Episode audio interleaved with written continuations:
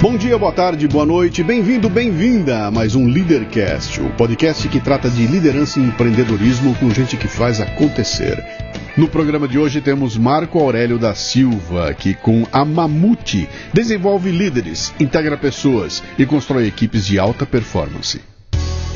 Muito bem, mais um Leadercast. Esse aqui é daquele que, que é interessante fazer porque o convidado chega recomendado por outro convidado, o que significa que o outro gostou, né? Gostou da experiência. E ou ele te odeia ou ele gosta de você e convidou você para falou, dá, vai, me ligou, né? Olha, Luciano, vai falar com esse cara aqui que ele é bom. Tem três perguntas aqui que são fundamentais e são as únicas perguntas estruturadas desse, dessa conversa aqui. Você não pode mentir nelas. O resto é chuta a montaria. Essas três não, tá? Quero saber seu nome, sua idade e o que é que você faz. Ok, meu nome é Marco Aurélio, eu tenho hoje 51 anos, caminhando aí para os 52, e o que eu faço hoje é trabalhar é, dentro da área de desenvolvimento de liderança e desenvolvimento de times. Uhum. É, faço isso através de palestras, através de coach, de mentor, e faço isso através de workshops. Você é um coach? Rapaz, eu diria pra você que na verdade eu sou um educador. Uhum. Eu não me considero um coach, ainda que eu faça processos de coaching. Sim em processo de mentoring, mas eu prefiro me, me colocar como um educador. Uhum. É, fiz um caminho para a educação corporativa tá. e é o que eu sou apaixonado. O só, eu... Toma cuidado, viu, cara? Porque você sabe que coach virou Nossa, moda, né? Então você pega um cara é... que não consegue pagar as contas dele no dia a dia mas, e vem se meter a ser é, coach da vida é dos terrível, outros. Aí é, o que mais tem aí, né? Mas você nasceu onde? Nasci em Barra Mansa, na Baixada Fluminense. Puta vida. Lá no Rio de Janeiro. Tem irmãos? Tenho, tenho uma irmã, uhum. tenho uma irmã, Mara Lúcia. Mara Lúcia mora no interior de São Paulo. Mais velha, mais nova? Mais nova, casada, três ah. filhos. Seu pai e sua mãe faziam, fazem o quê? Ah, Me conta um pouquinho da história. Papai e mamãe. É, papai tem agora caminhando para 82, mamãe faleceu em 2014. Uhum. É, até os meus seis anos de idade, nós morávamos em Barra Mansa. Belo num dia, meu pai trabalhava na indústria metalúrgica é, perdeu o trabalho e veio procurar emprego então São Paulo, que era onde se dizia que tinha trabalho. Sim. Veio para cá, nessa de vir para cá, foi procurando ali Guaratinguetá, Aparecida, Lorena e chegou numa cidade chamada Jacareí, Sim. que tinha uma indústria na época chamada Papel Simão. Sim, é, e foi e conseguiu trabalho lá. Conseguiu, foi trabalhar lá, papai não tinha é um ensino, tinha ensino, o que a gente chama de ensino fundamental hoje, um, uhum. e aí foi trabalhar lá como inspetor de qualidade, foi crescendo e não. Ele trouxe a família nessa busca pelo Então, emprego? nessa busca ele deixou lá mamãe e dois filhos, a minha mãe, eu e a minha irmã. 30 dias depois, uhum. a minha mãe arrumou lá um motorista de caminhão que transportava enxofre. Colocou todos os móveis em cima, eu e a minha irmã é, dentro do caminhão e falou: Vamos embora. Seu pai foi, vamos embora agora também. Atrás do seu pai? A, é, veio atrás do papai. Não foi com motorista de caminhão, não, não, não, não. Atrás do papai e a gente veio para cá. Lembro da primeira casa que nós moramos. Era um conjunto de casas, né? Era um conjunto de casas ali de um único banheiro para seis casas, eu acho.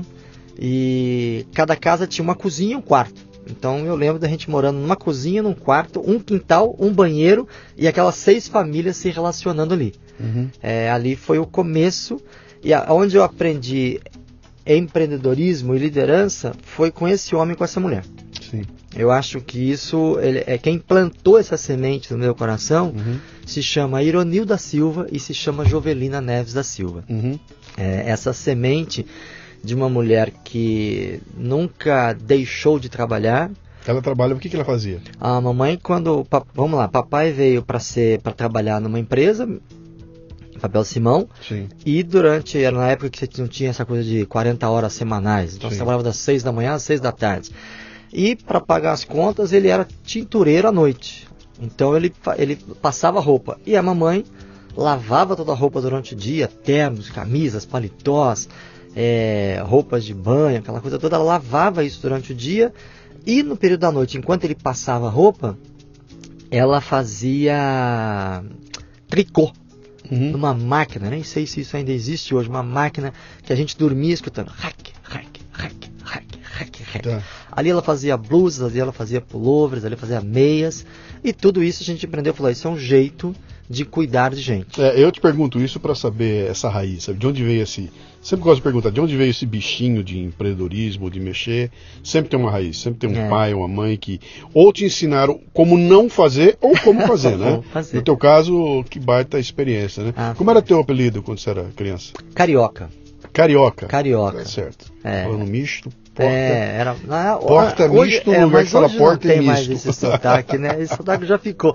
Mas era o carioca. O que, que o carioca queria ser quando crescesse, cara? O carioca achou que ia ser engenheiro.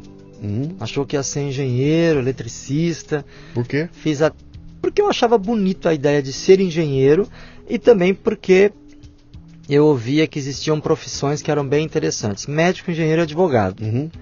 É, eu ouvia isso. E mas ao longo da minha história não foi isso que aconteceu. Uhum. É, esse caminho foi se distanciando, ainda que eu... nós vamos achar esse caminho, a gente já vai é, achar esse caminho. Esse caminho foi o, se O teu pai não teve estudo, então, formal? Nem papai nem mamãe. Não tiveram estudo não. formal. E botaram na cabeça que os filhos iam ter estudo formal isso, e tudo isso. mais. Então, eles devem ter te incentivado, etc e tal, né?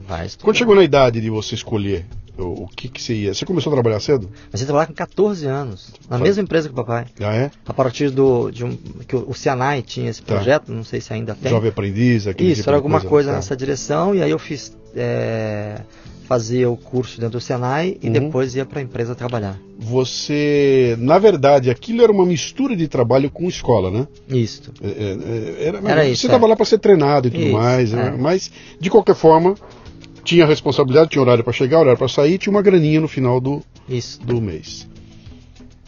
Como é que você avalia, olhando hoje para trás, o fato de ser uma criança de 14 anos de idade trabalhando quando você começou a trabalhar? Você olha para trás assim, você, você se arrepende disso ter acontecido com você, porque você poderia ter curtido muito mais a vida, ou poderia ter se entregue para a escola, etc e tal, em vez de ter que trabalhar? Ou você olha isso com com outros olhos. Como é que você avalia ah, isso? eu tenho bons olhos para isso. Eu, me, eu, se eu pudesse voltar atrás, eu teria feito a mesma coisa. Uhum. Essa questão de trabalhar cedo, de saber lidar com o dinheiro. Uhum. É, dos meus pais, sempre, eles nunca disseram que eu precisaria doar dinheiro dentro de casa.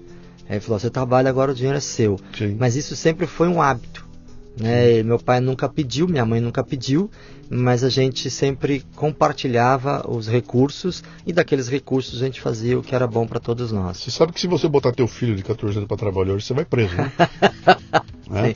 Ele e, tem 15 já. E eu faço sempre essa brincadeira, eu pergunto para as pessoas, porque de 100% das pessoas com quem eu converso que começaram a trabalhar com 10, 11, 12, 14, eu não encontrei uma que me disse não foi bom isso. Ah, Todas, to, 100% me diz, cara, ainda bem que eu comecei tão cedo, ainda bem que eu já me envolvi, ainda ah. bem que eu estava lá, porque eu aprendi responsabilidade, é um monte de coisa. Não, autonomia, responsabilidade, você aprende a, a, a, a lidar nesse mundo dos adultos, porque uhum. você tem uma série de adultos, nesse mundo de cobrança. E de dependência, dependência né? Tem gente e, dependendo de mim, é, eu dependo dos outros. E se tornar mais resiliente, né? Sim. Você fica não, você não deixa de ser vulnerável, uhum. mas você fica menos vulnerável a algumas artimanhas que a vida lhe prepara no, na história. Pois é, mas o Estado tirou isso das nossas crianças, cara. Ah, do, da possibilidade de trabalhar. Ainda tem um jovem aprendiz. Dizendo que as está protegendo. É. Entendeu? Dizendo que as está protegendo, tirou isso. É, esse negócio é complexo. Um dia eu quero, é. eu quero entrar fundo nessa, nessa história toda aí, né? Uh, na hora que você chegou no ponto lá de preciso escolher o que é que eu vou fazer na, na vida, o que, que, que eu vou ser quando crescer, né? Você tinha que escolher uma escola, você chegou a fazer universidade? Fiz, fiz. Eu... Como é que foi na hora de escolher, Lau, medicina, engenharia ah, ou advocacia? Como é que foi? Na verdade, quando eu fui escolher medicina, engenharia e por diante, tinha uma série de opções é, e nenhuma dessas era a que eu fiz. A minha primeira é, graduação foi teologia. Eu fui fazer teologia. teologia é, você já tinha para São Paulo. Você tinha uma relação com religião e tudo mais? Tinha, assim? tinha. Fui, fui criado numa igreja batista, né? Tá. É, mas assim, falei, vou, vou me formar em teologia. Eu quero entender, quero compreender. E na verdade, a teologia, na verdade, que é o estudo de Deus, é, você tem uma formação para entender o mundo, né? Qual é Sim. essa cosmovisão? Que que eu, como é que eu enxergo o mundo? Que lente é essa que eu vou colocar para olhar para a humanidade e para eu ver o ser humano? É, de que maneira eu vou olhar? Então, teologia me daria isso. Uhum. Eu enxergar o mundo de uma maneira com, com respeito, com dignidade, com amor, é, sem olhar para religião A, B ou C, para cor A, B e C, uhum. para a questão de, de raça me, me olharia, eu conseguiria olhar de uma maneira é, que ela fosse uma lente de amor uhum. e uma palavra que talvez veio muito forte que é de graça. Eu vou aprender a amar todos do jeito que eles são e não do jeito que eu gostaria que eles fossem. Essa racionalização que está fazendo para mim, hum. do alto dos seus 50 anos, é, é absolutamente compreensível, entendeu? Mas lá, Consigo eles... entender. Eu quero saber, com 17 anos de idade, como é que um cara escolhe ir fazer teologia aos 17? quando o mundo tem outra cor, tem é. esses valores é tudo diferente, né? É. Hoje você olha para trás e fala, eu consigo explicar tudo o que aconteceu e consigo encadear isso tudo. E com 17, cara, como é que você toma uma decisão dessa aí, quando é o mundo que se olha e fala, pô, aquele cara, o jogador de futebol é milionário, tem carro, outro... sai com a mulherada, etc e tal. O advogado ganha dinheiro que não sei o quê. O médico é o médico da sociedade. Pô, ah, e eu com 17 anos vou estudar para padre? Entendeu? Estou fazendo uma. uma sim, uma, sim. Uma, que, que, né? Vou estudar para ser padre, vou estudar teologia, cara. Como é que uma decisão dessa é tomada aos 17 anos? Te, teve alguém te influenciando na hora de tomar essa decisão? Então, eu acho que teve. Talvez tenha algumas pessoas, é, mas não nessa linha, mas é de admiração. Eu comecei a frequentar, e aí vamos daqui a pouco linkar no, na minha carreira ali na frente. Eu comecei a frequentar acampamentos com 9 anos de idade. As ideias do que a gente tem os grandes acampamentos hoje, as temporadas de férias, é, que levam crianças e adolescentes para passar as temporadas uma semana, criança e tal, idade aí por diante. É, eu passei a frequentar isso numa organização é, aos 9 anos de idade. Existia um líder. Batista. Batista. Então já tinha, tinha uma pegada religiosa. Tinha, tinha, tá, tinha, tinha, tinha. um líder, é, Joel. Uhum. Joel era uma pessoa muito querida, pai de quatro meninas. E, e Joel um líder assim, é, eu diria que hoje, se a gente olhasse para trás, hoje olhando para trás, nós entrávamos numa Kombi, que ele colocava os colchões na Kombi e levava 12, 13 adolescentes para acampar. Uhum. E ali a gente pescava, ali a gente ia tirar é, tinha que ordenhar a vaca. Então, uhum. ó, tira o leite aí, mistura com chocolate. Agora vamos fazer pão, agora vamos pescar o peixe. Uhum. Aquela experiência era muito rica. Então aquela experiência é uma experiência de comunidade, da garotada, junto. É uma experiência de aprender a fazer as coisas juntos. De novo, aprender a respeitar o outro. Uhum. E a gente, eram só meninos. Sim. Então, era uma briga ali, né? Quem vai cozinhar, quem vai lavar, você é o folgado, você não. E ao, longo do tempo você vai amadurecendo e você, de alguma maneira, vai crescendo com isso. Eu fiz isso como escoteiro, tá? Ah, que é muito Não, legal. Foi, foi, como escoteiro, foi, foi mais ou menos nessa, nessa linha também, que é outra coisa que tem se perdido bastante, né? Você já não vê mais tantos. O que, que eu ia dizer? É, eu sou de uma época onde ser escoteiro era parte do dia a dia de todo mundo, não tinha classe social. Era pobre, rico, todo mundo ia ser escoteiro, todo mundo ia para o clube. Todo mundo frequentava o clube da cidade, todo mundo ia na missa domingo, todo mundo. Cidade pequena era Bauru, né? Então, é, não havia divisões como tem hoje em dia. Hoje em dia é uma minoria que vai ser escoteiro, Sim. é uma minoria que vai no clube, é uma minoria que vai no acampamento, já está toda cê, cê, fragmentada a sociedade. Né? Ela fragmentou, né? Então uh, eu venho de um caminho, então eu entendo perfeitamente o que você está dizendo aí, essa hum. coisa de você então, acho... olhar o teu líder e admirar aquele Isso. cara, que era o cara. Então, essa foi uma influência.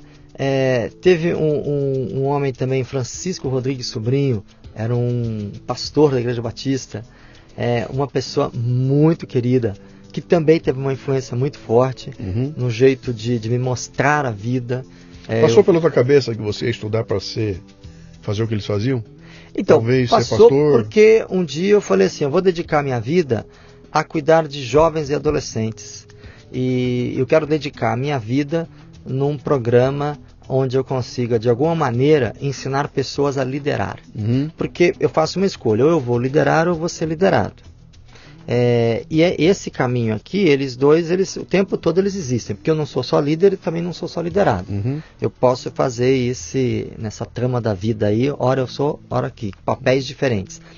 E eu via como isso era benéfico para a garotada, é, como isso foi construindo homens e mulheres mais fortes. Uhum. E quando eu pensei em algo, falei, puxa, eu quero seguir uma carreira, o que eu quero fazer? Primeiro, aos 18 anos, você quer mudar o mundo. Você acha, inclusive, que você pode mudar o mundo. Sim, você é, você é, você é invencível, você, nada te atinge e você vai e sai da frente. Não, eu tô, eu tô aqui rindo e lembrando da- dos meus 18. Uhum. Mas assim, eu falei, eu, vou, eu quero mudar o mundo, eu vou mudar o mundo. E, e eu fiz é, o que eu pude fazer naquele momento, com a minha idade, com a minha maturidade, eu diria mais ou menos assim, ó, eu te chamo de 100, né? Com o meu conhecimento, Uhum. com a minha experiência e com a minha maturidade aos 18, 18 anos, anos. que era enorme, né? Sim. Tinha um conhecimento fantástico da Sim. vida e do mundo, tinha uma experiência fantástica, Sim. tinha uma maturidade assim, com aquilo que eu tinha, a melhor decisão que eu podia tomar naquele momento era dizer, eu vou para São Paulo, Uhum. eu vou, eu tô saindo de casa, eu vou para uma universidade, é, que era a Faculdade Teológica Batista de São Paulo, Uhum. e vim para cá. Vim para cá para morar num pensionato que tinham 22 meninos que moravam, Uhum. é, acho que divididos em do, 10, 10 ou 12 quartos. Todo mundo na teologia. Todo mundo teologia. Tá. Era um pensionato específico para a faculdade teológica. E, e ali foram quatro anos fantásticos. Olha o insight legal que você está me dando aí, cara. Como é bom ser ignorante, né? Hã? Como é bom. Você ignora, Diz cara. um você- amigo meu que a ignorância é uma benção. Pô, é uma benção, né, cara? Eu sou tão ignorante que eu posso escolher o que eu quiser, É. cara. Se você para hoje em dia e faz racionalmente a conta, né? Cara, sair daqui ir pra São Paulo e tudo mais. Se você soubesse o que ele esperava, É. talvez você viesse, mas com outro tipo de visão. Mas ignorante aos 18 anos, cara, vambora. E é assim que a moçada faz acontecer, É. né? Mas foi, foi uma escolha. Eu, eu vou olhando para trás, eu não me arrependo da escolha, Aham. porque o que eu sou hoje, é, o que eu me tornei e o que eu estou me tornando, ele cada tijolinho foi Sim, colocado sim. nos lugares certos ali. Foram movimentos muito interessantes. Sim. A teologia foi um um presente na minha vida. Então, você se forma com o diploma Isso. de teólogo. E aí você vai olhar no jornal procurar um emprego, de Emprego. teólogo. Ah, Procura-se um teólogo, né? É, não tem no jornal. O que aconteceu é que eu Como é ouvi, que é isso, eu ouvi um convite de um amigo é, chamado Ed René. E o Kivitz. Kivitz. Claro, grande. Ed René. Quero trazê-lo aqui, Ah, preciso botá-lo aqui, cara. Muito querido, muito gente A boa. minha história com o Ed é o seguinte, cara. A gente se cruzou fazendo palestras e tudo mais. Hum, E, e, cara, eu ouvi ele fazendo uma palestra, fiquei encantado. Falei, cara, que cara bom. Que legal, né? Que, que, que, que tirou todo o ranço de religião, ele Isso. conseguia trazer aquilo de uma forma. Cara, fiquei encantado. E a gente começou a se corresponder. Um belo dia eu fui, almocei com ele, comecei a conversar com ele e tudo mais. Convidei e ele começou a escrever no meu portal, Portal Café Brasil. Ele começou a publicar e tudo mais, né? Mas eu acho que passou o tempo e ele tem uma visão progressista e ele começou a ver que a minha é conservadora. Sério? Eu, eu não sei se foi isso, tá? Eu, eu acho que foi isso. E uma hora ele olhou e falou, cara, onde é que eu tô amarrando meu burro? Porque ele tava com uma visão de progressismo mesmo. Vou pro... E é contra. Não, não- não, que é contra. É diferente. Ele tinha uma, um- uma, uma, uma- visão muito mais voltada para a esquerda pras, eh, do que a minha, que é mais voltada Ah. para o que se chama de direito e tudo mais. E aí ele parou de escrever e, nunca mais me respondeu, cara. Mandei contato com ele, "Ô, vamos conversar. Convidei para ele nem me respondeu mais. Eu falei, então, ele deve ter lido alguma coisa minha que ele não gostou Olha aí, ó. rompeu. Mas gravando, esse, gravando aqui, eu vou conversar, vou conversar mas com o Ed. Esse não é o Ed, tá? Se foi isso, se foi isso que aconteceu, esse não é o Ed que eu Não, conheço. não é. né? Não é. É, eu, eu tenho uma admiração muito grande e o convite que ele me fez Uhum. à época, é, acho que em 90, e- 92, 93, Sim. isto, era vem aprender a ser pastor. Legal. Esse foi um convite. Né? Eu estava ali, tinha terminado a faculdade, estava um ano numa igreja é, pequena no interior de São Paulo. Uhum. E aí numa conversa com ele, ele falou, vem aprender a ser pastor. E eu fui trabalhar com ele. Ah, Fui trabalhar legal. com ele até é, 2004. Tá. Até 2004. Uma pausa aqui, nós. Então, então, você que está ouvindo a gente aqui, olha, é Ed René Kivitz. Kivitz. O Kivitz é com K, K-I-V-I-T-Z. Isso tá? mesmo. Acesse, ele tem um canal no YouTube que é uma delícia, ele tem textos maravilhosos, ele é, ele é genial naquilo que ele faz, e não me importa se você é um bandista, se você é. Não me interessa que religião você tem, eu não estou falando de religião. Ele trabalha a questão da espiritualidade de uma Isso. forma genial, é ultra acessível, os textos dele são muito legais, a, a conversa dele é muito legal, a forma como ele expõe, ele é genial no que ele faz. Então, cara, se você puder, dá uma olhadinha, porque realmente tem coisas ali que são, são muito eu é, sou um importantes. né? suspeito porque eu sou fã dele, Uhum. é, sou um admirador dele e é, o ouço Uhum. e vejo todos os domingos. Sim. né? É, e lembro que ele me dizia o seguinte: olha, você precisa ter a Bíblia numa mão e precisa escolher o que você vai colocar na outra mão. Uhum. É, e ele tinha, ele recebia, não sei se era assinatura, mas ele recebia a revista Exame. E ele, na verdade, gostava da Veja. Eu lembro que gostava da Veja, e aí a Exame, cara, eu pegava todas. E eu lia os exames dele. Eu acho que aquilo, de novo, eu falei que mamãe e papai plantaram pra mim lá Sim. a vontade de trabalhar e de empreender. É, eu acho que o Ed, ele planta esse desejo de conhecer o mundo corporativo, Uhum. né? Porque a minha formação não levaria para isso. Isso que chamou minha atenção foi isso. Eu É. assisti pela primeira vez fazendo uma palestra num evento corporativo. É. Só tinha palestrante de business e o Ed apareceu lá no meio e arrasou. Né? Você fala, cara, o que é isso? Cara? Espiritualidade aqui no meio. E foi muito legal. É, foi muito, muito. O Ed tem um livro, não sei se você já teve a oportunidade de ler, Vivendo com Propósitos. E acho que eu, eu ganhei dele, Capa cara. preta, muito lá legal. atrás. Devo E aí eu, aqui. Os primeiros ensaios daquele livro e quando a gente fazia o workshop daquele livro, que eram Uhum. dois ou três dias, é, participei daquilo e aquilo foi também algo muito inspirador na minha vida. Sim. E num dado momento, então eu fiquei esse tempo até 2004 trabalhando é, junto com ele, na verdade na, na Igreja Batista de Água Branca. Ali eu fui pastor de adolescentes, né, no dado momento ajudando a cuidar de crianças, jovens, desenvolvendo pessoas e tal.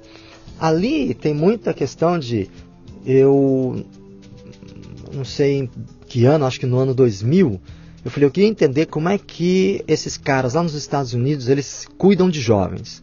Queria entender como é que eles fazem essa mentoria de jovens. E a gente, numa conversa, é, num almoço, 15 dias depois, tinha um cara nesse almoço que falou, estou indo para os Estados Unidos, vou ficar 10 dias lá numa conferência e vou visitar esses dois lugares aqui, que era Saddleback e... Qual era a outra? Ah, eram duas comunidades, uma na Califórnia e uma em Chicago, de gente que trabalhava muito com jovem e conhecia muito disso. E aí eu falei, cara, eu quero ir nisso. E eu lembro dele dizendo, não, então vai. Né? Então, eu, eu sou uma pessoa que eu posso dizer assim, é, o que eu quis fazer enquanto ali eu trabalhei, Uhum. 100% eu fiz.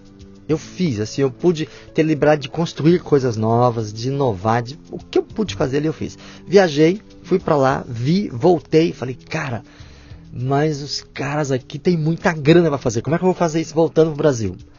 Voltando pro Brasil, e basicamente o que eles faziam é, eles cuidavam de adolescentes em grupos pequenos, Uhum. De jovens em grupos pequenos, Isso no ambiente batista no ainda. ambiente é, Batista ou não? no ambiente.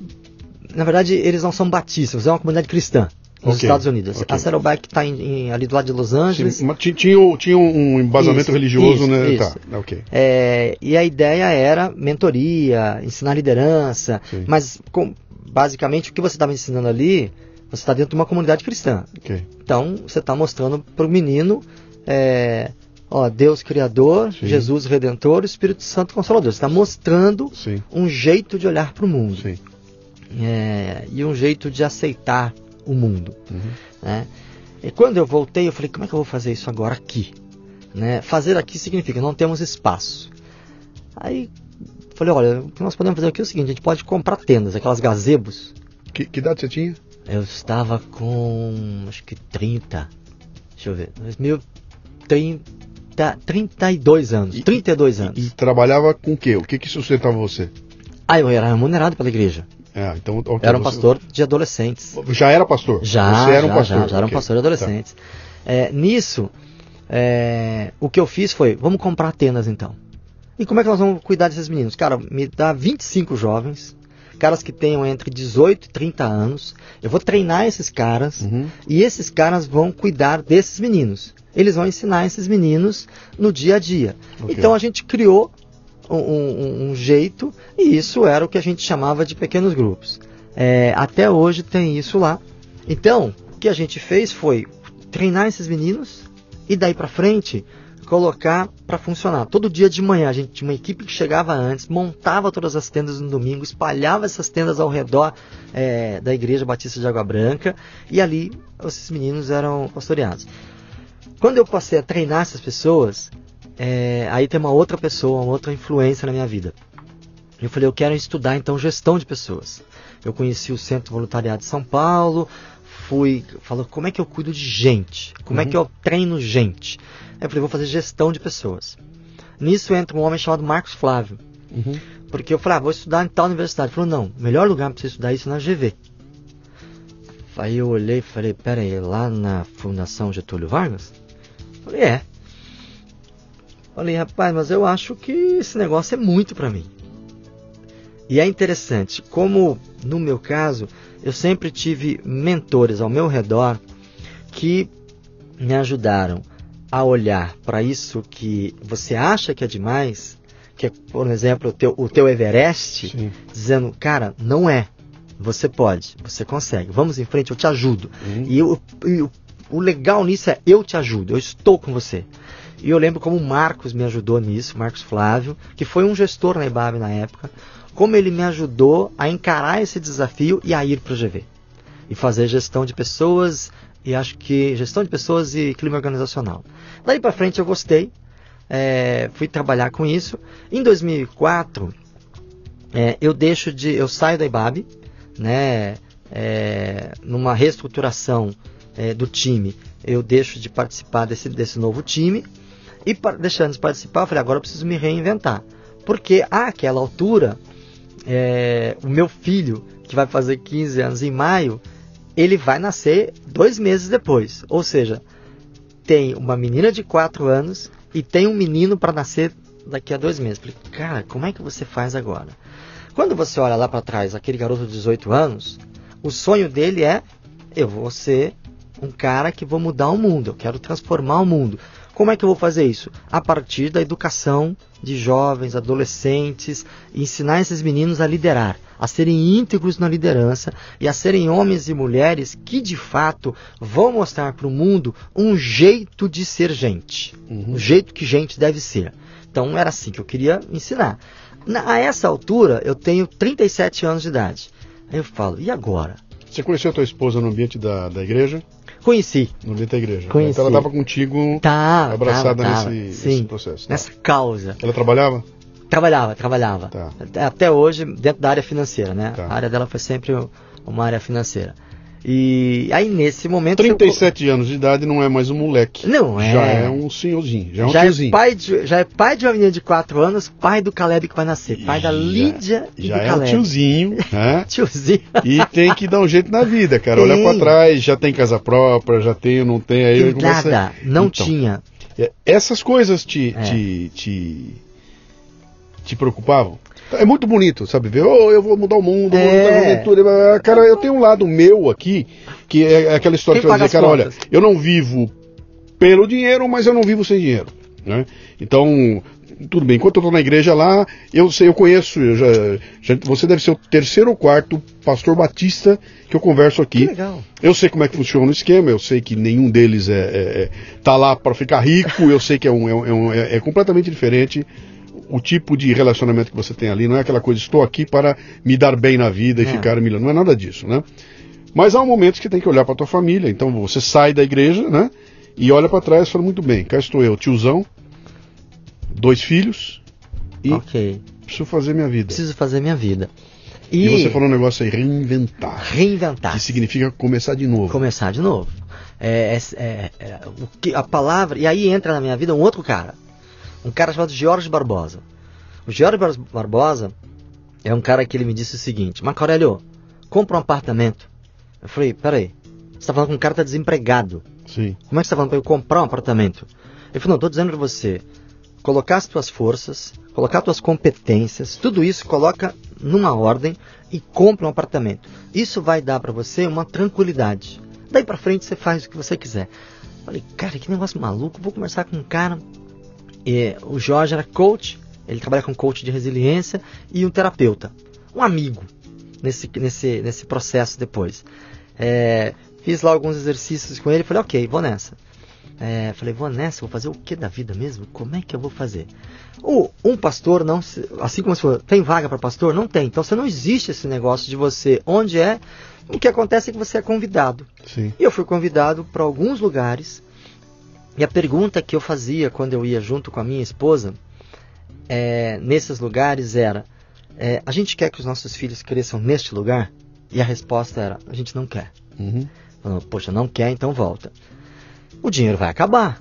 Então você precisa fazer alguma coisa. E eu lembrei que durante anos o que eu tinha feito dentro da, da Igreja Batista de Água Branca era é, atuar com jovens, adolescentes, com crianças, era o que eu sabia fazer. Falei, então eu vou criar agora uma, uma coisa que a gente chamava de temporada de férias. Eu vou construir uma temporada de férias, só que não com a marca mais de da igreja. Da igreja. Vai ser uma, uma marca minha. E aí um amigo falou, põe Marco Aurélio. Eu falei, não, cara, Marco Aurélio eu não quero, não quero marcoaurélio.com.br, não quero. Então vai querer o que então? Eu, aí um amigo da DPZ, Robson, ele conversando comigo, ele falou, cara, o que, que as pessoas te chamam aqui? Qual é teu apelido? Eu falei, ah, Mamute. Porque na época eu não tinha esse peso, eu tinha um pouquinho, um pouquinho maior, uhum. e aí eu tinha um apelido de Mamute, e aí nasceu a Mamute, temporada de férias. Era isso que era Mamute, tá. temporada de férias. Que o slogan de baixo era Momentos que valem para uma vida. Mamute, momentos que valem para uma vida. Uhum. Fizemos a primeira. É, antes eu levava 150, 180, 200 crianças por semana. Uhum. Naquela foram 30. Falei, meu. Na primeira? Na primeira. Você, então, vamos. Eu estava sozinho. A dá, marca. Dá, dá, dá, uma pausa aqui então. Vamos, vamos ver uma coisa aqui.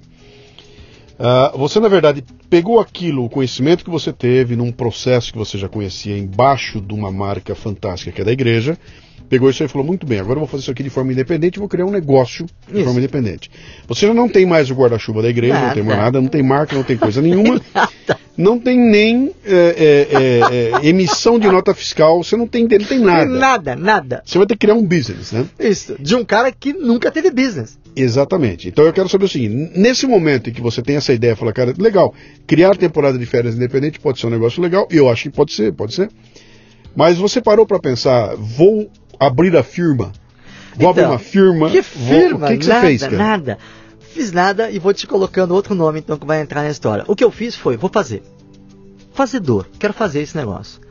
Vou fazer e aquela, aquela ideia é o seguinte: 30 pessoas que eu digo assim, a trigésima era minha filha. Então, na verdade, eram 29 pessoas e a minha filha que estava lá. É, fizemos. Mas, mas, cara, você está me incomodando. Diga lá.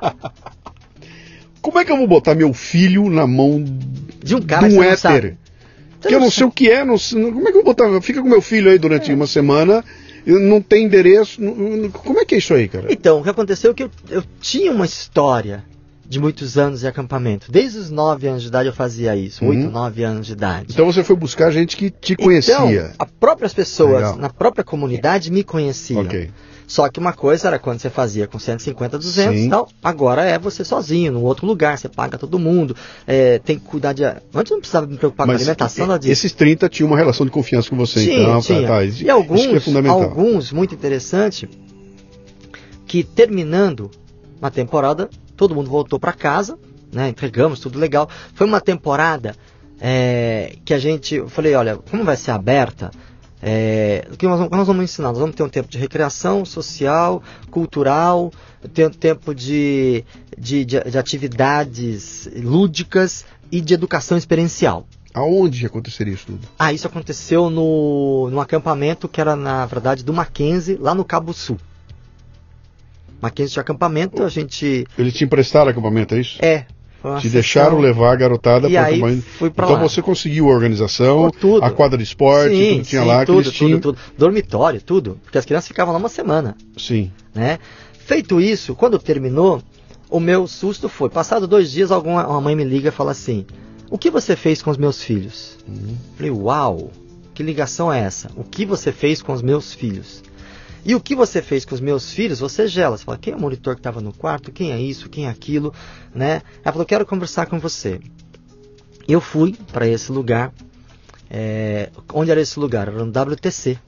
Fui pro WTC, nunca tinha entrado no WTC na vida, passei várias vezes, mas nunca tinha entrado naquele lugar. Cheguei no WTC, entrei, tinha uma mulher com um sorriso, mas muito séria, e começou a me fazer perguntas. E eu levei todas as coisas que eu tinha feito. Como é, que é o nome dela? Vilma Santos. Tá. A Vilma. Para você que está nos ouvindo aí e não sabe do que se trata, WTC nada mais é do que o World Trade Center do Brasil, que é uma organização voltada para o mundo dos negócios, etc. e tal, que junta gente de business de todo lado, faz uma série de eventos, tem salas de treinamento, tem reuniões, você se associa ao WTC e vai lá para fazer seu networking, conhecer outras empresas, etc e tal, né?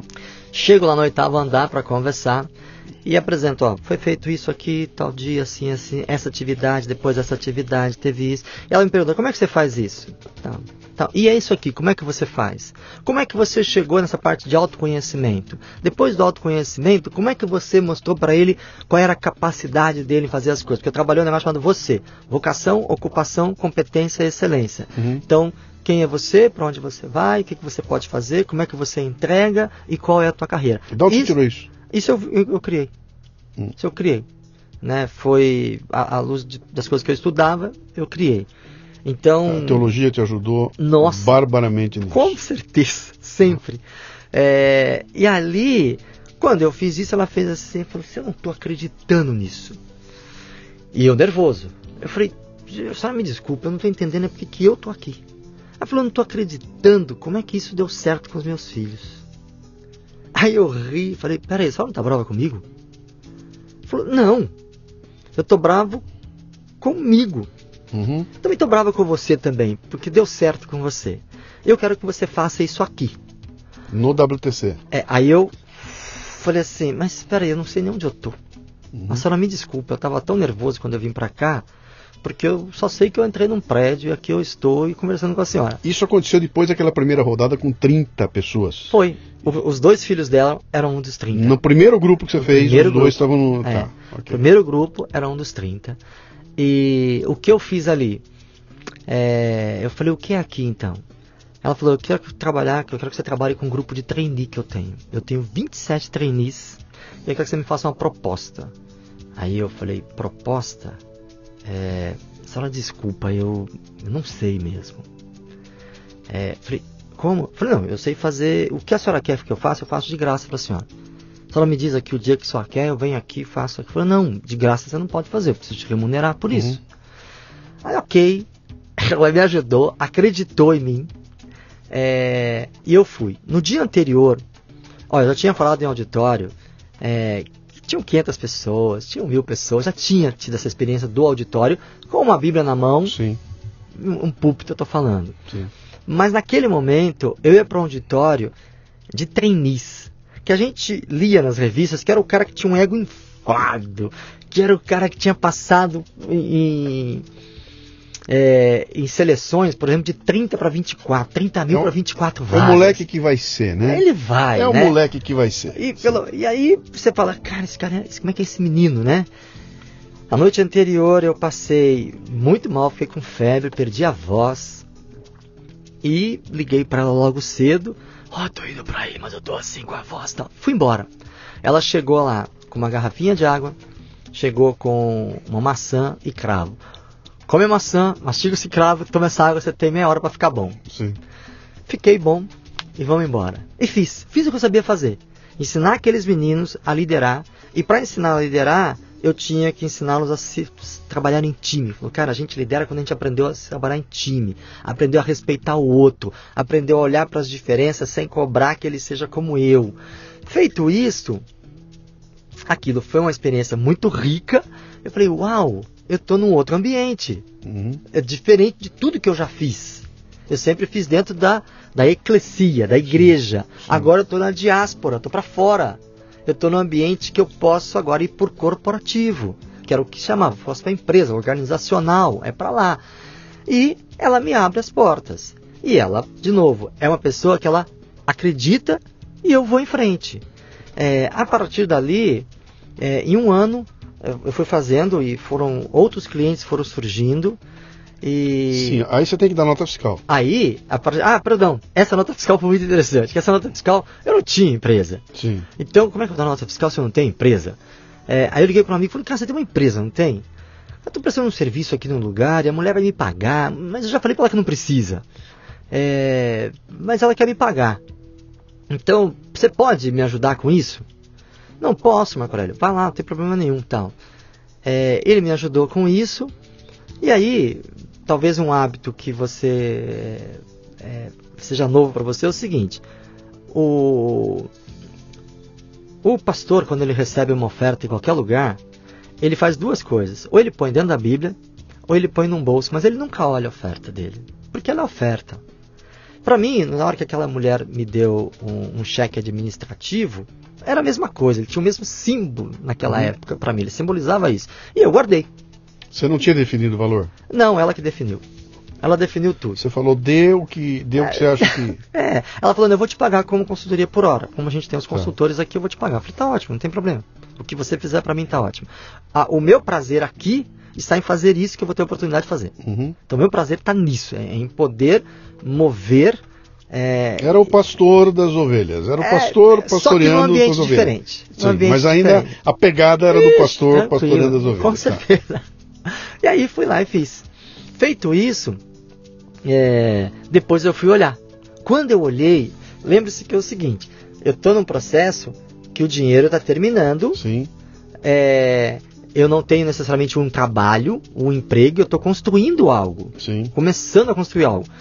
Aquele valor, eu pego aquele valor no estacionamento, entrei dentro do carro e abro e vejo o valor. O valor, quando eu vi, eu comecei a chorar né? Porque era é, choro e ligo para minha esposa. Falo, olha, você não vai acreditar quanto eu ganhei, né? Quanto eu ganhei para fazer isso durante oito horas, né? Cheguei aqui e tal, das oito e meia, cinco e meia. Aí falei, nossa. Me dá uma ordem de valor. Vamos entender do que nós estamos falando aqui. Ah, 4 mil, 3 mil, 5 mil, 10 mil, 20 talvez, mil, talvez, que que é? Era, a, a, níveis de hoje. A níveis de hoje, eu não saberia talvez dizer a nível de hoje, mas eu saberia dizer o seguinte. Ele era exatamente o valor que eu ganhava por mês. Me dá ordem de valor. Ai, talvez hoje. Se eu jogasse um valor hoje 5, 8.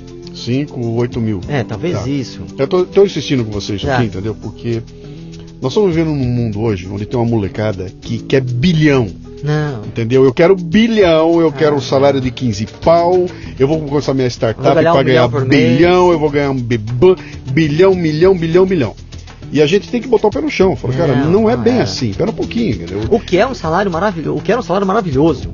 Isso que, isso que eu quero. Caso, quando você fala que você pega um cheque, olha e começa a chorar, é. E, a, é. e, a, dimensão daquilo é 5, 8 mil reais, é. A gente consegue entender, entendeu? Em, em, é, é, é o que eu, que esca, eu precisaria para viver. Em que escala você está. É. Muito bem, você está no Leadercast, um podcast focado em liderança e empreendedorismo que proporciona conversas nutritivas com gente que está aí para provocar mudanças. O Leadercast faz parte do Café Brasil Premium, a nossa Netflix do conhecimento, que redefine o termo estudar, ao transformar o seu smartphone em uma plataforma de aprendizado contínuo. Você pratica uma espécie de MLA, Master Life Administration, recebendo conteúdo pertinente, de aplicação prática e imediata, que agrega valor ao seu tempo de vida. São videocasts, sumários de livros, podcasts, e-books, eventos presenciais e a participação em uma comunidade nutritiva, onde você faz um networking com gente como você, interessada em crescer. Acesse cafedegraça.com para experimentar o prêmio por um mês sem pagar. Você está passando por um momento de, de virada na sua vida e está descobrindo um ambiente onde aquilo tudo que você trouxe com o teu conhecimento de, de teologia, porque é filosofia, né? Você vem como um filósofo, cria uma coisa que tem um impacto no mundo empresarial, né? E, e começa a ser remunerado por isso. E acho que aí vem um momento de mudança, né? Você descobre que aquilo é um business. É, e a partir daí, não, aí nasce uma empresa, nasce a Mamute Treinamento e Desenvolvimento Humano. Uhum. É, e o que é, pelo menos para mim, é bonito, é que a partir daquela vão surgindo indicações. Uhum. E, e, o que é interessante é que essas indicações não são pessoas da minha história, porque Sim. a minha história conhece o pastor. Sim. Né? Então não dá para ele me levar para a empresa dele, não dá para ele me levar para a empresa A, B e C. Sim. É, e a minha história, o cara não fala no ambiente corporativo. Ele não tem conteúdo, competência, não tem experiência Sim. nisso. E ali vão surgindo. E aí eu, eu vou. A, a gente nasce fazendo outdoor training nasce fazendo enduro a pé e vai fazendo, vai fazendo, vai fazendo por indicação. Né? E aí eu achei que nós íamos atender empresas de 200 pessoas, familiares, e, e os clientes vêm é, multinacionais e eles vêm. Que ano era isso? Isso era 2005, 2006. 2005, 2006. É, tava na moda levar os caras para subir Sim, montanha, nossa. descer barranco, é, remar quatro, não sei aonde. Fazia quatro dias de. Isso, isso era moda, né? Era, era moda. Né? É, e isso foi um tempo muito bom. E a gente conseguiu surfar nesse momento. Sim. Conseguiu surfar nessa onda, falou, é uma onda legal. Quando chegou um cliente falando, agora eu quero de sala de aula. Eu falei, opa, reinventa.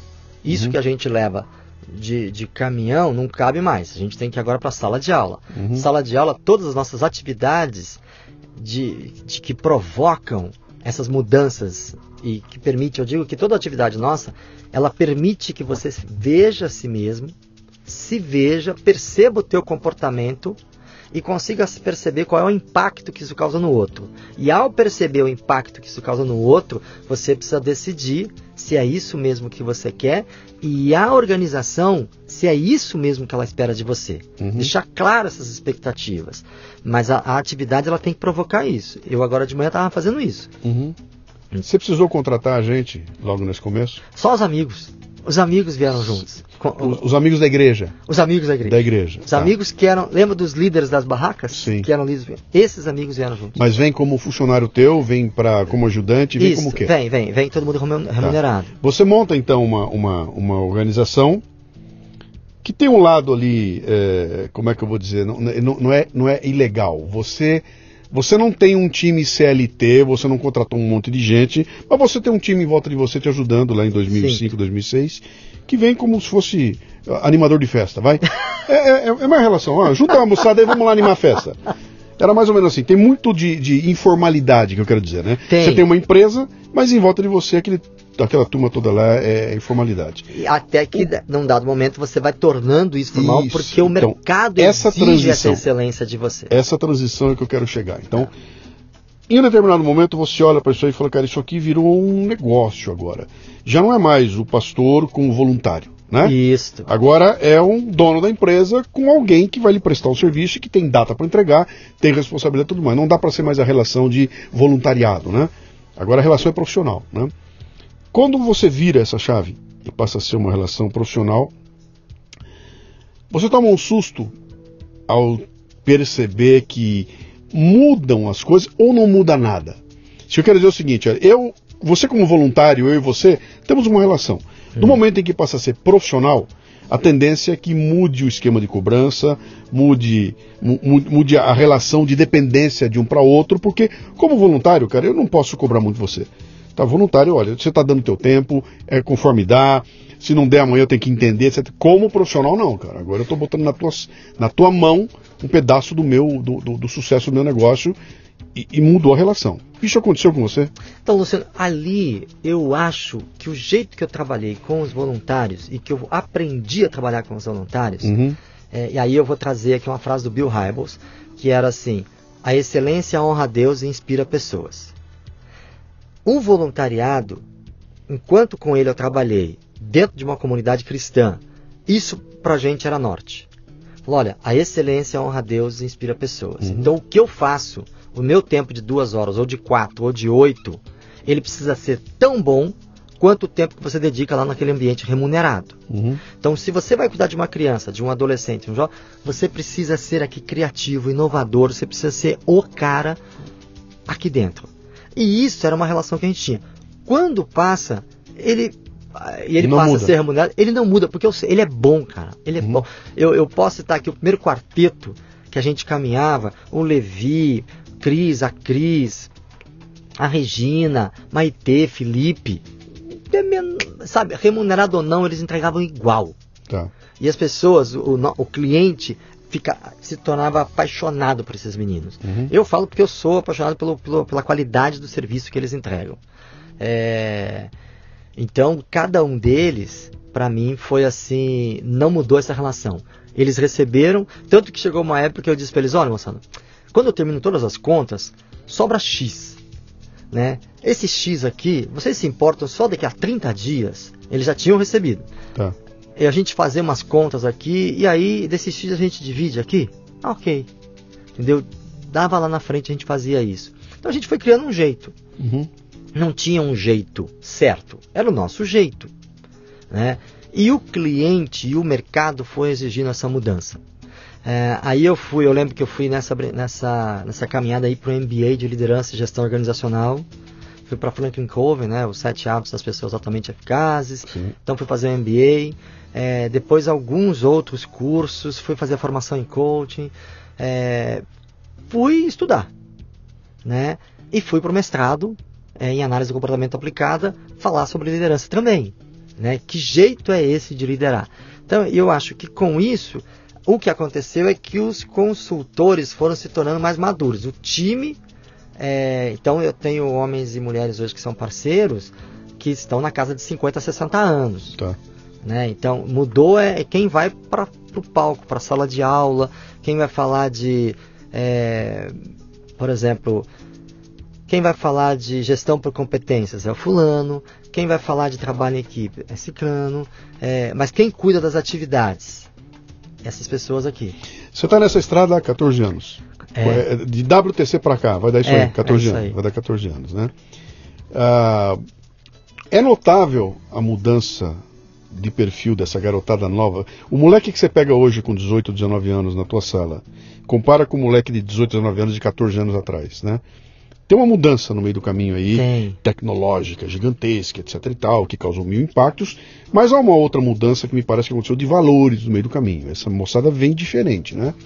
Você consegue notar isso aí? Você consegue perceber que há uma geração diferente? Eu não estou nem questionando se é boa ou ruim. Certo. Eu estou dizendo o seguinte: é diferente essa geração, tá? E não é que é diferente porque tem mais celular. Não. É porque ela pensa diferente do que pensava é. há 14 anos atrás. E ela tem coisas boas e ruins, como a anterior também tinha, é, e como as que virão pela frente também terão. Terão prós e contras aí por diante. Mas uma coisa é que ela é uma geração é, que busca uma causa. Né? Eu digo que eu acho talvez duas coisas que eu podia dizer dessa geração. Primeiro, que ela está buscando uma causa. E segundo, que ela precisa ser amada e aceita. Então, eu hoje eu trabalho muito mais dentro do ambiente corporativo, não com jovens. É muito mais dentro de um, de um nível gerencial e aí por diante. Então eu acabo ficando nesse, nesse mundo. Ensinando esses caras a mais jovens. É, ensinando aí. esses caras a dizer o seguinte, cara, para você liderar e para você fazer com que a tua empresa cresça, é. você precisa olhar para esse menino. É. Esse cara precisa estar tá, tá, tá preparado para que de fato ele assuma uma organização uhum. é, e ele seja um gerente seja um, um, CEO, seja um diretor, cara, alguém que respeite pessoas. Não adianta ele bater, bater, bater querendo resultado. Não é assim, porque senão ele vai sangrar as pessoas. E existe uma estatística, não é nova, ela é muito antiga e é ruim, que é a estatística de eu me demito de você. Eu não me demito da organização, eu gosto da organização. Eu gosto de trabalhar nesse lugar, mas eu não suporto mais você. Uhum. Então eu me demito é de você. Porque você liderando a minha vida me torna menor. Uhum. Você me torna alguém ruim. E eu não quero ser ruim. Eu uhum. quero ser alguém melhor. Eu vi a Sofia Esteves uma vez, já há alguns anos, dizendo o seguinte: que o que o menino hoje quer, numa das pesquisas que ela faz, é, o que o menino quer é a pergunta para decidir se ele quer ou não trabalhar com você é quanto de você ou do seu tempo você vai investir em mim. Uhum. Então, essa geração está dizendo assim: eu vou aprender algo novo com você, eu vou crescer estando com você, porque se eu não for crescer, não for aprender algo novo, para que eu vou andar do seu lado? Não faz sentido.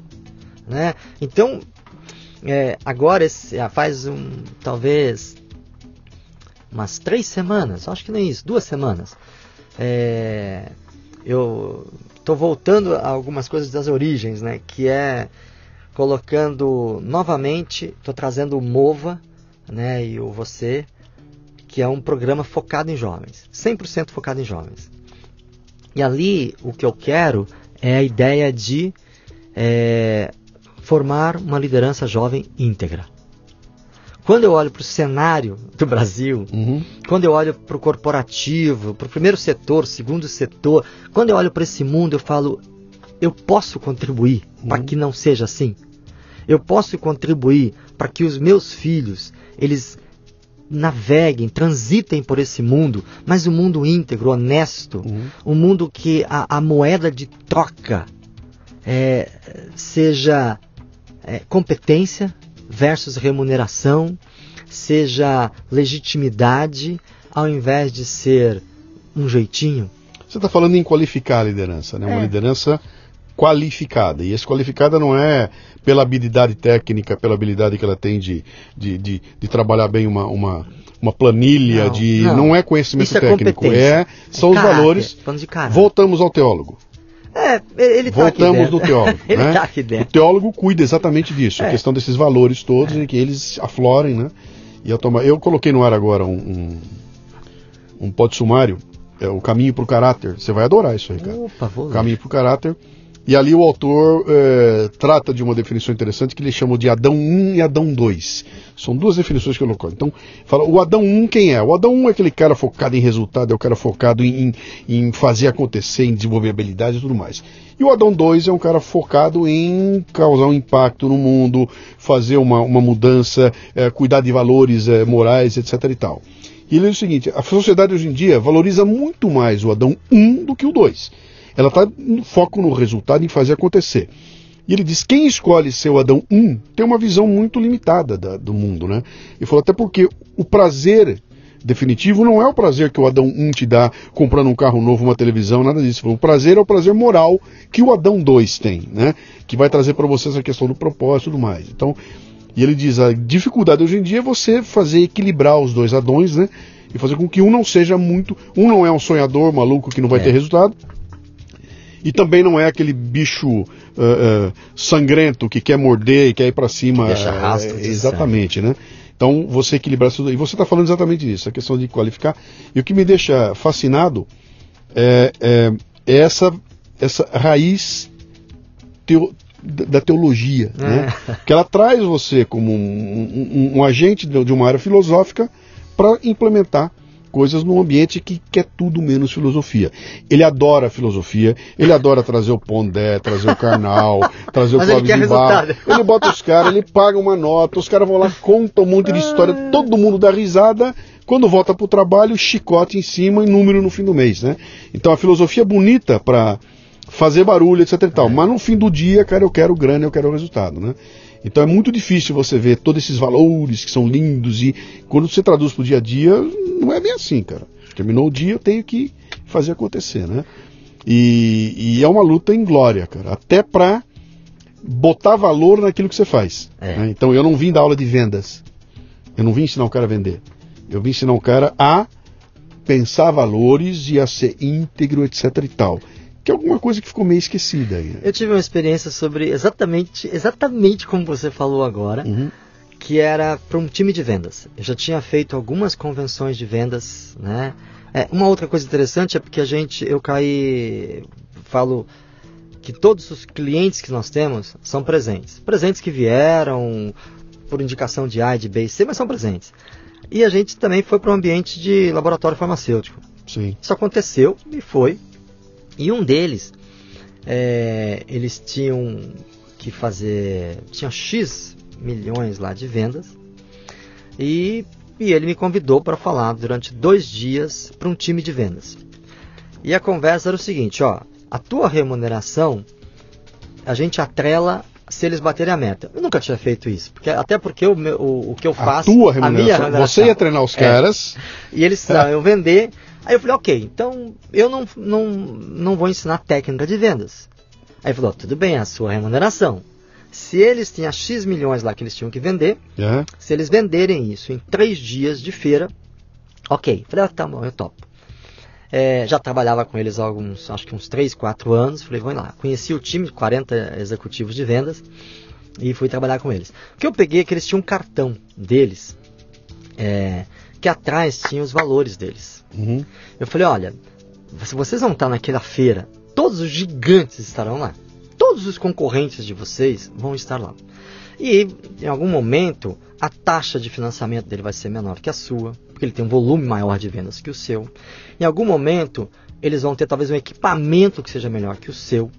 Como é que você vai se é, nesse ambiente, como é que alguém vai olhar para você Sim, e é que querer comprar o seu? sim. Querer comprar o seu, desejar o seu. Uhum. E eu fui para os valores. Lembrei do primeiro dia, que é a primeira experiência que eu tive naquela empresa, e trabalhei os valores com eles. Né? É, e daqueles valores eu falei, é isso que você precisa entender. E os caras olhando para mim, todos desconfiados. Mas Marco Aurélio, como é que é isso? Você precisa vender isso aqui. Uhum. Os caras vão vender produto. Você vai lá e vai vender o que está escrito aqui. Aqui está dizendo que você entrega, você cumpre o que promete. Uhum.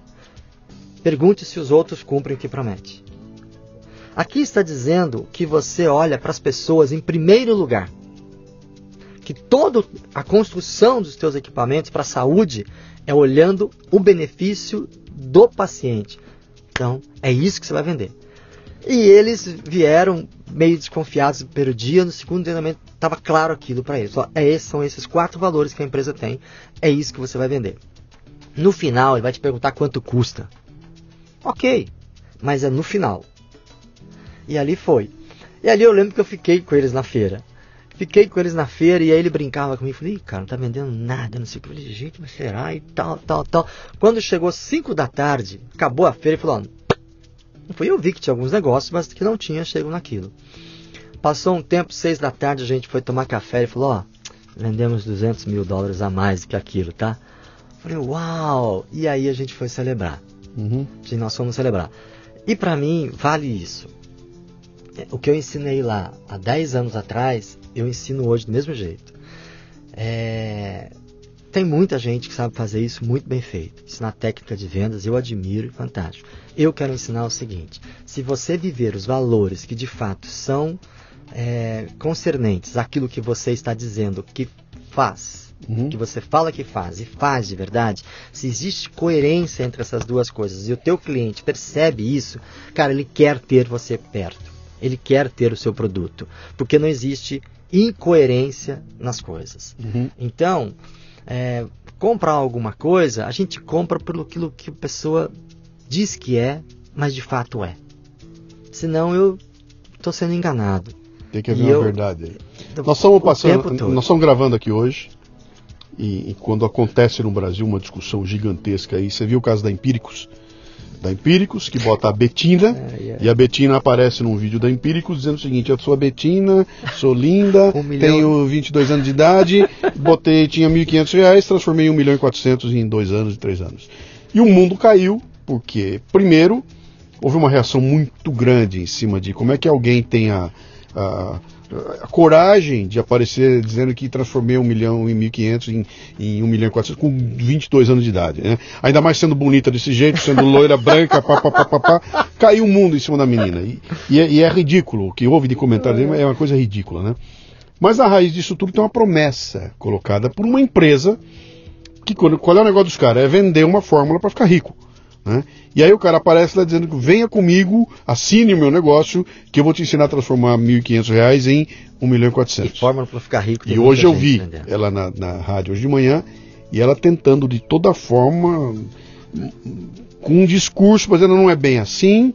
Não foi que eu transformei um 1.500 em. Eu nunca disse isso. É que eu fui, eu fui colocando mais dinheiro, eu tinha várias fontes de renda, meu pai me deixou uma graninha e eu fui juntando isso tudo. Então eu tinha vários lugares com fonte de renda para ela, porque eu trabalhei como modelo, porque eu trabalhava assim. Então eu fui juntando um monte de coisa e fui comprando ações. Bom, então não é um 1.500 e 1 milhão e 400. Né? É, Eu saí de 1.500 e hoje eu tenho 1 milhão e 400. O que, que você fez no meio do caminho? Um monte de coisa. Eu trouxe dinheiro de várias fontes, é, tá bom, então dá para fazer, né? Mas na raiz disso tudo, tem uma promessa que vai contra tudo isso que você falou agora aí. Né? Você falou, olha, eu venho aqui, eu vou te. Eu quero que você faça negócio comigo porque eu sou a pessoa verdadeira que estou aqui. Eu estou te oferecendo aquilo que eu cumpro. Eu estou te, te, te desenhando um processo que é honesto e que eu faço porque eu acredito nele. Esse sou eu, né? E aí vem alguém e fala o seguinte: eu tenho um negócio aqui que não importa o que você faz, não importa a tua idade, não importa quanto dinheiro você tem, eu vou te enriquecer em dois meses. Compre o meu negócio aqui. É. Que é totalmente contrário a isso. E esse, esse lance da Empíricos não é único. Tem dezenas de projetos que estão aparecendo toda hora na internet. Com, compre meu curso, você vai ficar rico. Compre, compre o meu curso, eu vou te ensinar a ser palestrante. E se você passar comigo o final de semana, eu garanto que você vai ganhar um seis pau por palestra. por ano. Seis pau por palestra e vai fazer cinco por mês, né? E, e, e aí o cara olha para aquilo e acaba entrando. E de repente, você tem uma situação em que o vendedor ele não é capaz de olhar para a pessoa e falar o seguinte, cara, esse produto que eu tenho não serve para você. Eu, você está aqui na minha frente com 4 mil reais na mão, pronto para comprar meu curso e eu não tenho a dignidade de olhar para você e falar, cara, Marco, não adianta você comprar porque o que eu estou oferecendo aqui não, não se adapta a você. Isso que você faz não serve aqui. É. E eu fecho o olho e vou vender igual, cara. Vou vender igual. Né? No fim do mês eu fiz um puta projeto, lancei para 1.600 pessoas, mil compraram, 900 quebraram a cara, mas 100 deram certo. Eu levo a 100 pro pau. E essas 100 serão esfregadas na minha cara no próximo evento para dizer que eu sou um puta de um fracassado, para dizer que eu sou um mané, porque comigo não deu certo e com aquele cara deu certo dos 900, dos mil, 100 deram certo, portanto os outros 900 são um mané e se deu errado é culpa deles, que não souberam fazer o que os 100 estão mostrando que deu certo. E essa coisa, ela, até ontem eu escrevi um texto assim, eu falei, cara, isso aí nada mais é do que a, a, evolução daquele. Lembra aquele golpe antigo que o cara ficava lá vendendo bilhete premiado eh, no interior? Hum. Eu tenho um bilhete premiado aqui, contava uma história, eu, tô, eu, eu preciso trocar, e trocava e vendia um bilhete premiado, a pessoa ia ver, não tinha prêmio nenhum. Essa coisa ela evolui e hoje em dia ela ganha uma casca maravilhosa. Ela dá-se uma pincelada de propósito, dá-se aquela ideia. Tem uma, um, um, lance meio pastoral, do tipo assim: eu amo tanto você que eu vou te ensinar como ficar rico. Ai, você é tão legal. Eu penso tanto na minha família. Veja. Esse, eu escolhi você. Escolhi. É, é, é, pastoral, isso aí é evangelização. tem toda uma mecânica evangélica nessa história. Se você for no evento de lançamento, é uma missa, cara. Aquele é um templo que está ali dentro. O que está acontecendo lá, cara, tem um templo, tem, tem, tem, tem filósofos, tem, tem um pastor, tem tudo igual. É igual uma religião. E no final das contas, uh, alguém dá muito certo e alguém dá muito errado, mas no meio desse processo eu não consigo ver essa coisa desse valor que você está colocando, sabe? Cara, não serve você. Eu não, eu não posso te vender algo que não se adequa a você. Eu não posso te vender esse, esse apartamento porque ele é grande demais para você. Não posso te vender esse carro porque o carro é baixo demais para você. Entendeu? Então eu me nego a, a, terminar essa venda porque eu me coloquei no teu lugar. E há um valor envolvido aí que a gente vê se perder. Eu quero é bater a meta, cara. Né? Eu quero bater a meta no fim das contas. Então, eu achei interessante você falar isso. Estou colocando esse meio que desabafo aqui porque, cara, eu tô bombardeado o dia inteiro e já recebi convites para participar disso, né? É. Vem, vamos fazer isso, vai ficar rico. Eu falo, cara, desculpa, cara, assim não. Assim não. Eu preciso, prefiro ficar com meus 1.500 seguidores e assinantes do que embalar um negócio para 7 milhões que eu não sei se vai ter sustentabilidade lá na frente, né? E, é, a, num país como nós estamos nesse momento, você ainda cria muito mais expectativa nessas promessas que são feitas. Sim no número de desempregados que a gente tem, é, nesse ambiente de fragilidade, vulnerabilidade, é, muita gente acredita nessa promessa e, muita gente vai nessa direção. Ou compra como, essa fórmula é, ou, ou, vira coach. Isso. E, e ali você vai, vai viver uma experiência de frustração, alguns Sim. de fato vão. Eu, eu diria para você o seguinte: eu sempre sugiro um caminho. Quando você quer empreender, acho que tem dois lugares nesse país que são sérios e, e nos ajudam muito. Uhum. Vai conhecer a Endeavor, Sim. que é uma organização séria, Sim. que eu diria que hum, é uma das organizações que me ensinaram muito. Uhum. Durante o primeiro ano que eu, que eu comecei, dificilmente eu passava uma semana sem assistir duas a três palestras uhum.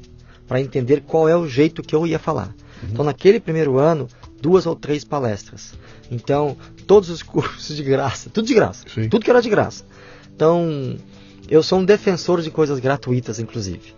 É, todo lugar que eu vou workshop eu apresento coisas gratuitas. Então, por exemplo, é, Sebrae tinha muita coisa de graça, eu ia fazer de graça e aprender como é que ele ensina isso, como é que ele faz assim. A, a, a Endeavor, por exemplo, Day One, que é a história é, do primeiro dia, né, esse, desse empreendedor que, que de fato chegou num lugar muito legal. Uhum. Então, e aí o TED, né, os TEDs também são outros. Então, tudo que eu pude ter acesso, e ainda faço hoje, Uhum. não deixo de fazer. É, hoje talvez um pouco menos, é, mas faço. O TED, a Endeavor e Sebrae são três ambientes que eu... É, tô- hoje alguns outros ambientes também, na linha de inovação e tal, eu vou até lá. Uhum. É, e quando alguém me diz assim, ah, eu não aprendi isso porque eu não tenho dinheiro. Eu falo, você conhece é, FGV, cursos gratuitos? Não. Falei, então, olha, a FGV tem curso gratuito assim, assim, assim. E se você quiser o diploma, você vai marcar um dia, vai lá e vai prestar Uhum. uma prova e vai receber um diploma. Você conhece o Bradesco, cursos gratuitos, e você, como assim? Entra lá dentro, tira curso lá dentro. Pronto. Um monte de coisa lá, né? Entendeu? E a, o Veduca. Sim, E assim, você e tem Udemy, plataforma- Udemy, tudo. você tem plataformas aos montes dizendo assim, puxa, eu quero aprender inglês, Uhum. vamos aqui, eu não tenho dinheiro. Então eu lembro que eu, eu chegava no final das palestras e falei, gente, é, quem quer fazer isso, quem quer fazer aquilo? Deixa eu te mostrar alguns lugares que fazem isso de graça. Uhum. Um pouco de disciplina. Eu digo assim, você quer chegar no lugar, é, é, direção, disciplina, determinação. Uhum. Você precisa saber para onde você vai, direção. Você precisa ter disciplina para de fato todos os dias fazer a lição de Sim. casa e determinação para parar só quando você chegar lá. Não para antes. Uhum. Não para quando você cansar. Para quando você chegou lá. Sim. Chegou no final, para. Para. É, eu queria. Não sei quanto tempo a gente ainda tem, Estamos mas eu partindo pro wrap-up É. já. Vamos... então, eu, uma das. Queria lembrar aqui. é, voltar no papai e na mamãe, que foi onde a gente começou. Uhum. Mas eu lembro que a- a- desde os 14 anos de idade, eu sempre acompanhei minha mãe com diabetes. Sim. Né? Mamãe com diabetes, aí o doce, o bolo, aquela coisa toda, dizendo, não, não faz isso e tal. Chega um dado momento da minha vida que eu vou ao médico, isso já por volta uns 45 anos de idade, e, e o médico diz, olha, vou- e a mamãe nessa época vivendo assim, já tinha passado 11 dias na UTI, e aquilo mexeu comigo, eu falei, não, eu vou pro médico e vou perguntar quais são as chances desse negócio acontecer comigo. Vou, cheguei no médico, ela olhou tudo, falou: O que, que você faz hoje? Falou: Olha, eu abri mão do pão francês, vou pão integral, como arroz integral e caminho é, duas vezes por semana, aí 3 a 5 quilômetros. É, falou que eu contei a história da minha família né, e ela falou: Olha, então corre. Falei: Corre? Falou: Corra mais. É, se você corre 3 a 5, corra bem mais. Você precisa é, correr e teu organismo precisa produzir aí todas as coisas que você precisa para ter saúde. Falei, ok. Naquele ano eu comecei a correr, ou na verdade comecei a tentar correr, sentindo dores, aí vamos embora, dor no joelho, dor não sei porque está acima do peso, eu tinha 89 quilos. Uhum. É, o que eu não acho também que era muito, mas no meu, a minha altura de 1,70m, 89 quilos era bastante. É, e fui correr. E lembro que quando chegou ali, é, já depois de uns 7, 8 meses, eu fiz, depois não, depois de 3 meses, eu fiz os primeiros 5 quilômetros em 48 minutos. Nossa, aquilo pra mim era uma vitória. Falei, gente, consegui correr 5 quilômetros em 48 minutos. Aí eu fui olhar, as pessoas corriam 5 km em 30 minutos. Uhum. Falei, nossa, como é que é isso? Como é que o cara consegue isso? E aí isso foi, foi. Eu fui aprendendo, melhorando a alimentação, fui emagrecendo com isso. É, naquele ano, a mamãe entrou na UTI de novo, 18 dias. É, daquela segunda vez que ela entrou na UTI, ela não saiu mais. Uhum. Ela faleceu. Isso foi em 2014. É, a primeira coisa que me veio à mente quando a mamãe faleceu, é, ela falou: puxa vida, é, a gente tem, a gente recebe todos os dias chances de chances, é, oportunidades e oportunidades, possibilidades e possibilidades. O que eu faço com isso que a vida me dá? Uhum. E naquele mesmo ano, quase que numa homenagem à minha mãe, eu fui correr 21K. É, e a partir daí, Meia maratona. uma meia maratona. E no ano seguinte eu fui fazer uma maratona. 42. É, 42. E aí saí de 89 fui para 70. É, e ali eu lembrei do Ed novamente, que ele dizia que a vida não perdoa os displicentes. A vida não perdoa os displicentes. Uhum. E eu acho que de fato a vida é assim. É, não quero usar. Vou. Né, aquela coisa. A vida te dá um limão, você vai fazer uma limonada? Uhum. Cara, não sei o que a vida te dá. É, não sei o que a vida te propõe. Mas a gente precisa fazer a vida ser boa.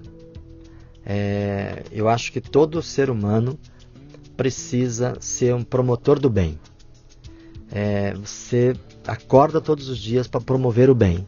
E quando você promove o bem, você coíbe o mal. Uhum. Então a promoção do bem é você ajudar o próximo, é você estender a mão, é você ser um professor, você ser um médico, um advogado, não importa a tua profissão. Importa é que aquilo que você vai fazer precisa promover o bem. Uhum. E quando você promove o bem, entenda que o mal trava em você. Sim. Ele, ele, ele não vem. Eu, vou, eu, vou usar, eu vou usar essa tua inspiração para colocar isso dentro de um, de um, contexto que é, que é fundamental para hoje em dia, né? Aliás, deixa eu fazer aqui a parte do, do fechamento já, tá? Que eu costumo usar esse finalzinho agora para um fechamento. Nós estamos falando aqui com o Marco Aurélio, né? Da Mamute, que contou uma história genial, uma formação que vem de, de teologia para entrar no mundo corporativo, para mudar pessoas, para criar liderança e tudo mais. E essa parte final tua aí é interessante porque ela, ela eu vou trazer ela para esse contexto do dia a dia de hoje, que você promover o bem e promovendo o bem evitar o mal. Eu vou, quero trazer isso para dentro do ambiente, por exemplo, de mídias sociais, né? Hum. Como é que essa coisa se reflete em ao você receber um post e a tua postura na hora de comentar aquele post, né? Eu recebi um post que não importa de quê, qualquer coisa, entrou um post aqui, eu posso fazer um comentário tirando um sarro, posso fazer um comentário dizendo kkkk, posso calar minha boca, ou posso falar, meu, que legal, vou contar para mais pessoas, né? E se eu conseguir estabelecer uma, uma mecânica de eu vou valorizar as coisas que merecem ser valorizadas, eu torno minha, a, minha, a minha timeline, eu Isso. torno a minha área de atuação ali num ambiente de promoção do que é bom, né? De olhar para as coisas que estão acontecendo e falar, cara, legal, tem um monte de merda acontecendo, mas tem um monte de coisa boa. Então, peraí, deixa a merda para lá. É. Vamos falar da coisa boa, vamos empurrar para cima quem merece, né? Deixa eu pegar essa tua história que é legal e contar para mais gente, né? Deixa eu eu, eu mostrar para mais pessoas que existem caminhos para serem encontrados, em vez de ficar descendo a boca e falar, cara, tá errado, você fez errado, tá mal, falta isso, falta aquilo. Não, cara, pera um pouquinho. Tem, tem um outro lado bom. Vamos, vamos foca naquilo que você tem de bom para deixar ele mais forte e deixa ele promover o errado, é. deixa de entrar na briga, cara. Para de encher o saco dos outros, para de falar merda em, em, em rede social, para de, de sabe, de tirar sarrinho, de, de, de, para. E a rede social permite que você fale isso sem se identificar. Sim. E quando você está aqui de frente, você Sim. precisa olhar olho no olho, Sim. precisa conversar com o outro e precisa ver a reação do outro enquanto você fala dele. E aí eu não sou mais machão, né? É, é duro ser então é machão, é diferente. Né? Então eu acho que a internet te protege. Na verdade, te protege não, ela te esconde. Se você não tem coragem de ser aquilo que você é na frente do outro. É, e é, eu acho que esse mundo é, é um mundo que a gente pode evitar. Uhum. E a partir de. São coisas boas, eu quero divulgar. Uhum. São coisas legais que o A, o B, o C estão fazendo, eu quero divulgar. São coisas ruins, cara, eu não vou comentar. Uhum. É, agora, é claro, são coisas ruins que estão fazendo mal para alguém.